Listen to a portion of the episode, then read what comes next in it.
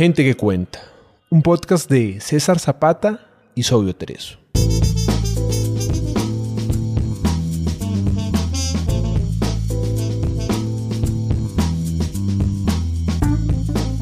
Gente que cuenta es un espacio para leer autores latinoamericanos poco conocidos. Gente que puede que no esté en tu radar, pero tiene algo bueno que contar. Pequeños autores, grandes obras.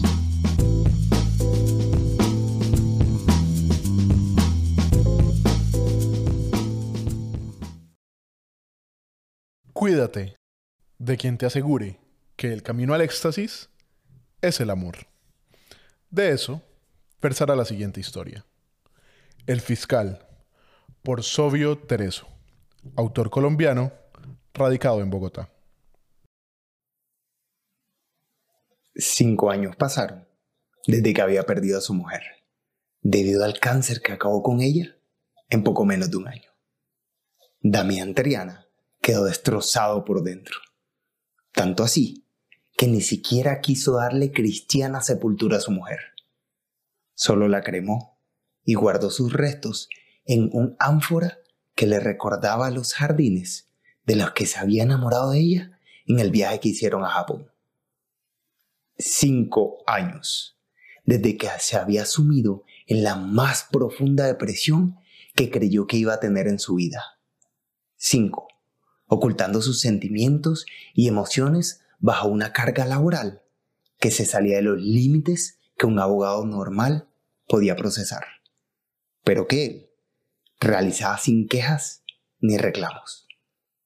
Por esto, acaba de recibir un ascenso y ahora era fiscal, un cargo soñado para muchos, pero para él no significaba nada. Lo único que le alegraba era que iba a poder celebrarlo con el doctor Zapata, su íntimo y borracho amigo. El doctor Zapata era un respetado y a la vez no tan respetado abogado, un hombre de unos 70 años que de día era el más distinguido profesor de la maestría en Derecho de una prestigiosa universidad. Y de noche, un tipo atrapado en los viajes entre cantina y cantina, conocido por sus colegas más allegados como Doctor Putero, por su frecuente hábito de visitar a las prostitutas en cada una de sus salidas. No había noche de juerga si no había putas esa era su filosofía. Se encontraron en el bar de siempre, a las 8 de la noche. Se abrazaron y el mesero de confianza les trajo una botella de whisky, el trago preferido de Zapata. Señor fiscal, mis más sinceras felicitaciones. Espero que de ahora en adelante no escatimemos en nuestros agasajos nocturnos. Ya sabía yo que esta celebración no iba a ser una cena como prometiste. Perdóneme que lo corrija, pero yo prometí una comida y eso haremos. Desgraciadamente, para mí, comenzaremos comiendo platos. Rieron y se dispusieron a brindar sin dilaciones. La noche transcurrió en aparente normalidad hasta que se hizo medianoche y llegó Vanessa. Vanessa era una mujer a la que por azares del destino los dos conocieron. Una noche en la que Zapata lo llevó a un reconocido bar de salsa del centro de la ciudad. Al llegar ahí, y como no pudo ser de otra manera, pidieron el trago escocés de preferencia del doctor Putero y se empecinaron, sin lograrlo, en acabar todo lo que había de hecho licor en las reservas del bar. El recuerdo de ellos es difuso, por no decir nulo, debido a que nunca supieron cómo llegaron a tener a esa despampanante mujer en su misma mesa tomando con ellos. Desde ese entonces, ella y Damián empezaron a salir cada cuatro días, sin ninguna intención de que su relación trascendiera. Pero las relaciones son caminos enigmáticos. Al cabo de un mes de estar saliendo, se empezaron a acostar y a disminuir el tiempo que pasaban sin verse. Casi diaria terminó siendo la frecuencia con la que se disfrutaban. Todo era placer y regocijo, hasta que una noche, en la intimidad de las sábanas, ella le confesó un secreto. Damián, tengo algo importante que decirte. La expresión corporal de ella gritaba que tenía pena de decirlo. Su cabeza estaba agacha y sus hombros caídos. Sabes que soy todo oídos. Se acomodó en la cama, sentándose cruzado de piernas para reforzar lo importante que era escucharla. ¿Tú, me vas a seguir queriendo si, si yo te confieso que tengo debilidades? Linda, ya sabes que desde mi difunta mujer eres la única mujer que me ha hecho sentir que estoy vivo. No hay motivos para desconfiar de lo nuestro. Es que es algo grave y no puedo ni quiero seguir ocultándotelo. No quiero que entre nosotros haya telón ni abismo. Yo no soy perfecto y lo sabes. Consumo drogas. Se hizo un silencio sepulcral, seguido de una mirada profunda entre ellos. La de ella decía, no me dejes. La de él decía, ¿qué tanto mal había en tu vida para llegar a eso? Él la apoyó durante semanas en intentar salir del ciclo vicioso, pero no lograron nada más que hacerla sufrir por abstinencia mientras su cuerpo empezaba a desintoxicarse. Luego de unas semanas, ella recayó y no quiso volver a tratarse. Era su cuerpo, su decisión. Después de eso, ella se alejó poco más de un mes. No quería que él la viera así. Una lluviosa madrugada, ella apareció en su puerta, mojada, y mirándolo a los ojos, le dijo, Te necesito. El fuego de la pasión se encendió de nuevo entre ellos, creando un incendio de caricias, un aluvión de besos y un huracán de miradas que acompañaron como banda sonora al rasgar de la ropa para consumar el acto sexual. A la mañana siguiente, él le reclamó. ¿Por qué te perdiste? No quería que me juzgaras y mucho menos que me compadecieras. Sabes que mi intención nunca fue hacerte sentir así. Pareciera que no me conoces. Ahora sí, ¿vas a aceptar mi ayuda? ¿Y tú? Pareciera que no me conoces a mí. ¿Me vas a aceptar así, con todo y mi debilidad? ¿O seguirás empecinado en cambiarme? Aún, si no lo quieres cambiar, estará a tu lado. Se besaron, sellando un pacto que luego le traería problemas. Pero en ese momento, él tenía la firme creencia de que ella cambiaría por su amor. Ella, por su parte, tenía otros planes. Mientras pasaba el tiempo, él se preocupaba cada vez más por saber qué tipo de drogas consumía ella e intentaba indagar cómo había llegado hasta ahí. Ella le respondía todas sus preguntas, al principio con pena y luego sin que las palabras tuviesen algún tipo de filtro.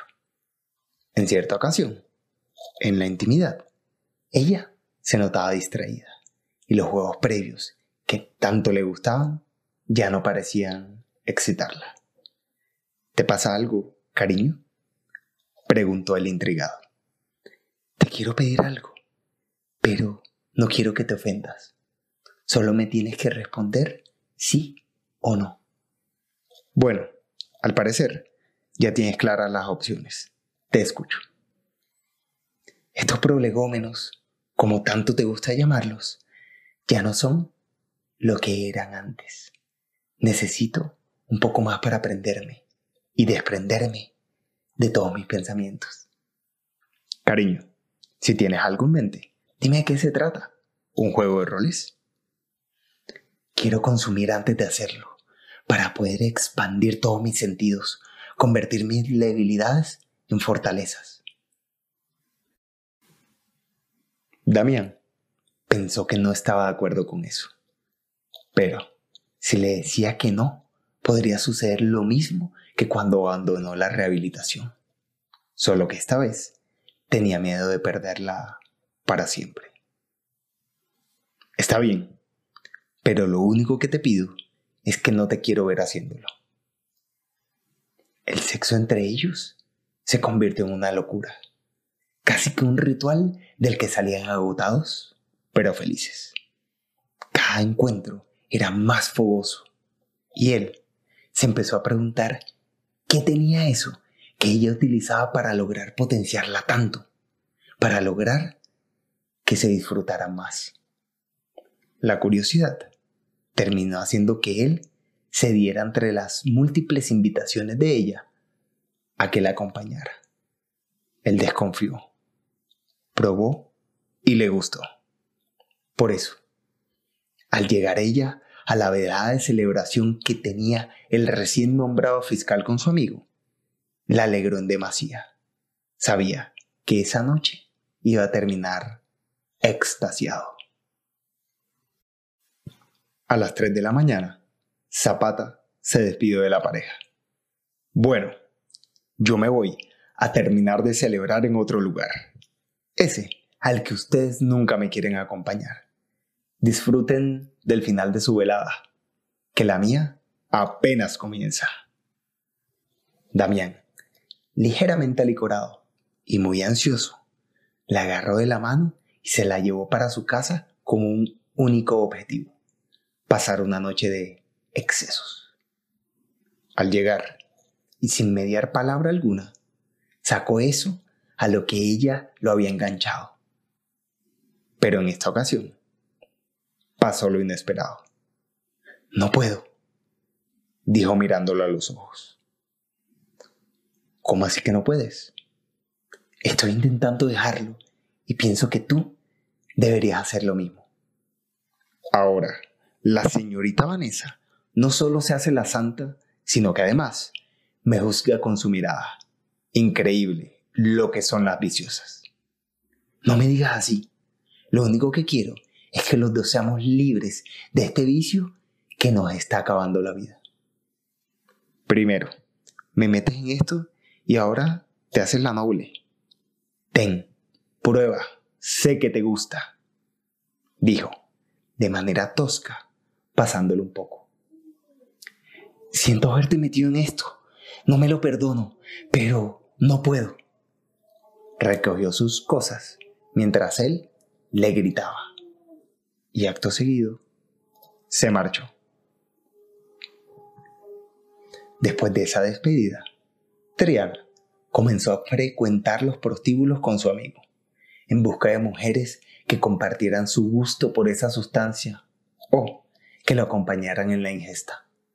En definitiva, mujeres que nunca le dijeran que no, como hizo Vanessa antes de dejarlo.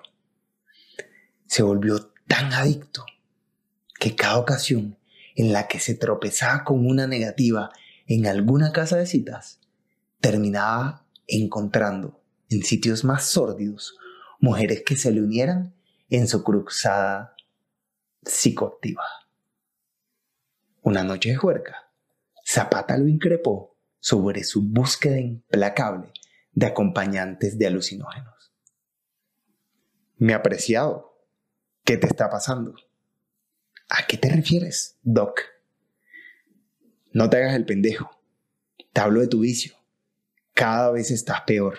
Algunos compañeros de trabajo me dicen que llegas alterado a tus reuniones y en ocasiones te vas temprano en la oficina sin terminar tu labor. No, les hagas casos. son solo chismes. ¿No crees que se te está saliendo de las manos? A mí. Pero ¿cuándo se me ha salido algo de las manos? Yo lo tengo que bajo control. Simplemente me di cuenta de que también lo disfruto de día. Mejor sigamos con la fiesta, que es a lo que vinimos. Damián, es en serio. Daniel, Carmen y Adalcis me dijeron que ya no les devuelven la llamada. Los evitas desde el día en que te hablaron de lo preocupados que estaban por ti. Lo de ellos simplemente es que se volvieron unos aburridos. Mejor tómate otro trago y a divertirnos. No me digas que te convertiste en un viejo aguafiestas como ellos. Vanessa me contó todo. Puedes abrirte conmigo. ¿Te hablas con la zorra esa? Respétala, por favor. Sabes que es una mujer maravillosa. ¿Ah, sí? Pues llámala y te vas a acabar la noche con ella. Como te encanta terminar tus salidas con putas, te caerá de maravilla.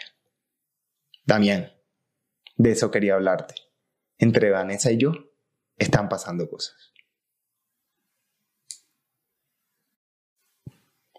El fiscal se sintió ahogado y se fue del sitio sin mediar palabra.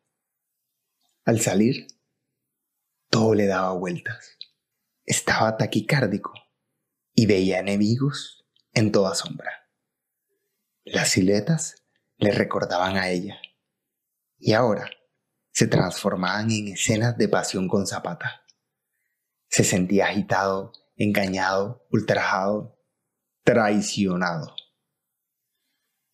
Damián Triana terminó de alejarse de sus amigos y la familia ya no sabía dónde vivía ni en qué estaba metido. Cada día que pasaba, trabajaba menos y se sedaba más en habitaciones de moteles de la zona más peligrosa de la ciudad. El fiscal fue encontrado muerto en una habitación de un motel de mala muerte en el centro de la ciudad. En sus ojos podía verse el éxtasis de quien vivía en el cielo. Pero en su ropa, su decadente cuerpo y el sitio que lo rodeaba confirmaban que estaba en el infierno. En la zona motelera cuentan que de esa habitación salió una pareja de un señor de unos 70 años y una joven antes de que encontraran el cuerpo. Escuchaste a Gente que Cuenta.